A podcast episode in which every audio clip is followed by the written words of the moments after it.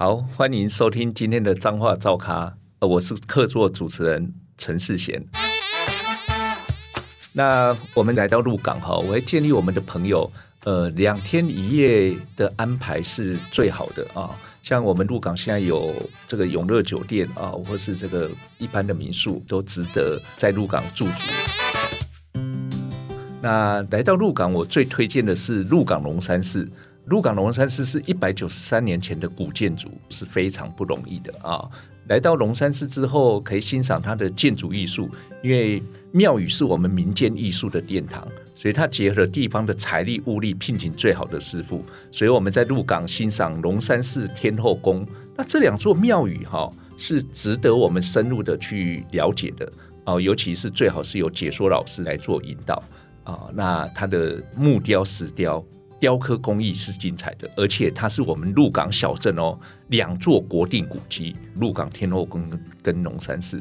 那么，我会建议我们的朋友们哈，来到鹿港可以走鹿港的九曲巷，最好是能够先预约，比如说鹿港的一楼，一楼是平常不对外开放的。那如果事先预约的话，哈，可以进到里面去啊，可以上到这个一楼的内部。了解那个以前的曲巷东情，我们鹿港一楼琴声当时的那个场景，所以一楼是一般我们到鹿港的游客比较少进去参访的地点。那鹿港的小吃非常丰富哈，其实看鹿港的呃庙宇曲巷，欣赏民间工艺，最主要的哈，公桃公卖嘛是爱公就价嘛哦，所以鹿港我们在地最有名的应该就是。欧丸啊，那个芋头签里面包那个肉的，这个我在厦门也吃过哈。厦门有一个百年老店叫黄泽和商店，那在那个商店是就有欧丸了。所以，我我们在想说，鹿港的饮食文化是跟原乡有关系的。另外一个是米线狗，鹿港所有的米线狗每一家的口感都不一样。那你问我哪一家好吃，我会建议你每一家都吃，好不好哈？因为当你每一家都吃完之后，你再选择你自己最喜欢吃的啊那一家哈，作为你未来每次来鹿港一定必吃的。像鹿港的切咖米也特别哦，你看从下午四点卖到晚上十二点，而且那个切咖米它怎么写？它不是写一切的切，它是写一个走路的走，在一个起义的义哦，所以切咖米的切要这么写。我们在鹿港哈，我会建议我们的听众。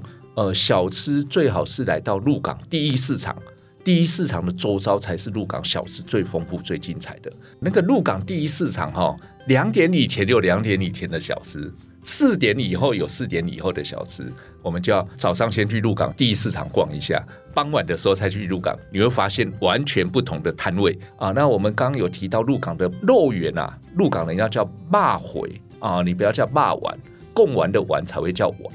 所以，我们到鹿港吃肉圆的时候，你就要跟老板讲“讨给骂回几两”，他就知道你是鹿港人，但是没有打折。哈哈，所以，呃，我希望我们的听众们来到鹿港，哈，鹿宝山要满载而归。好，今天就到这边，我们彰话照咖，下一次见，拜拜。